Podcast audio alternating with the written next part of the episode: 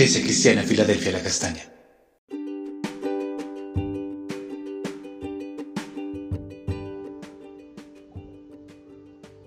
Amada iglesia, muy buenos días, el Señor les bendiga. Continuamos hoy con nuestro devocional familiar. Estaremos mirando Proverbios 5, 15 a 19 en la traducción Palabra de Dios para Todos. Estaremos tocando eh, lo concerniente a ser fiel a tu esposa. Sé fiel a tu esposa. Dice así la escritura. Bebe solo el agua de tu propia fuente y no permitas que tu agua se derrame por las calles. No te conviertas en papá de niños nacidos fuera de tu hogar. No tengas hijos de, que otros van a criar. Ellos deben permanecerte, pertenecerte a ti solo. Así que sé feliz con tu esposa Disfruta a la mujer con que te casaste de joven, hermosa cervatilla, gacela encantadora, que sus senos te satisfagan por completo, que su amor te apasione para siempre. Ayer nos acercamos al gobierno de Dios en la vida de pareja, de conformidad a lo mandado por la palabra. Hoy esta sabiduría nos lleva en profundidad al disfrute de esa relación complementaria. Esta parte de exclusividad de la pareja. Nos lleva al uso honroso del sexo, donde hay un complemento ideal desde el noviazgo, pasando por muchas más situaciones y posteriormente en la relación de pareja. A tal punto es el complemento que todo está ordenado por la sabiduría de Dios.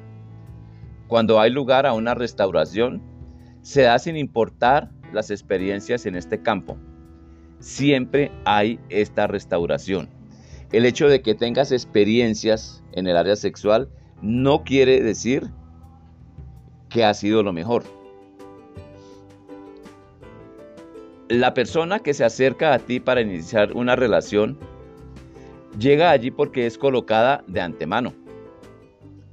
Los hijos de relaciones anteriores difícilmente logran adecuarse a la nueva persona, sea el padre o la madre, pues quien está haciendo este papel, generando malestar, incomodidad, temor, lo que la psicología llama hoy familias disfuncionales. Además, no puede borrarse la relación con sus progenitores, haya sido buena o mala. A no ser que sea algo establecido por Dios. En muchas ocasiones, la relación se inicia al revés. Una corta relación de conocimiento, un noviazgo con sexo a bordo, ocasionando una cascada de lazos producto de la relación sexual, sin saber si esta persona es, la es aquella que Dios tiene para ti. La escritura lo aclara muy bien. Que tus senos te satisfagan por completo, que su amor te apasione para siempre. Si tu relación tiene como centro el sexo, va a tener altibajos, porque el sexo pasa por momentos en que como que se, se perdiera, como que es difícil encontrarlo. El amor con tu pareja florece en el tiempo. Cuando aceptas a tu pareja tal y como es, sin cambiarla a tu voluntad. Aprendes que también tienes cantidad de cosas para cambio. El sexo, el dinero y otros valores que puedes encontrar en tu pareja no te satisfacen. Gózate sexualmente con tu esposa ella es esa cervatilla que inspira tus más elevados sentimientos y es únicamente para ti. Tu relación de pareja, para que funcione en el tiempo, se sustenta en el amor. No, pero es que yo la amo, pero es que se me acabó el amor. No, ese no es el amor. Primera de Corintios 13, 4 a 7 dice, el amor es paciente y bondadoso. El amor no es celoso, ni fanfarrón, ni orgulloso, ni ofensivo. No exige, que las cosas se hagan a su manera. No se irrita ni lleva un registro de todas las ofensas recibidas. No se alegra de la injusticia, sino que se alegra cuando la verdad triunfa. El amor nunca se da por vencido, jamás pierde la fe, siempre tiene esperanzas y se mantiene firme en toda circunstancia. Amada iglesia, hay una puerta abierta en el cielo para que aprendas a amar en las relaciones de pareja. Vamos a orar.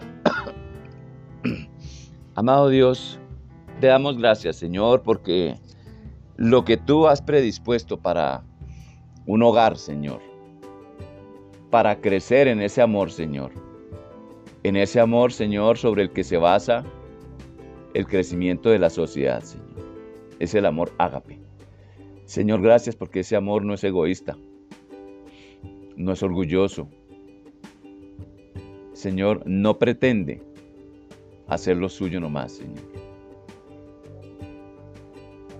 No se envanece, Señor. Gracias por ese amor que nos has enseñado, Señor. Gracias por la escritura que, habla al respecto, Señor. Señor, gracias porque tu palabra dice que el amor del varón debe ser similar al amor de Cristo, que se entregó a sí mismo por la iglesia. Y que en el amor de la mujer, Señor, hacia el hombre, está el que obedezca, Señor, el que se someta en el sentido bíblico, Señor. Te damos gracias, bendito Dios, en el nombre de Cristo Jesús. Amén y amén. Amada iglesia, bendiciones. Buen resto de día.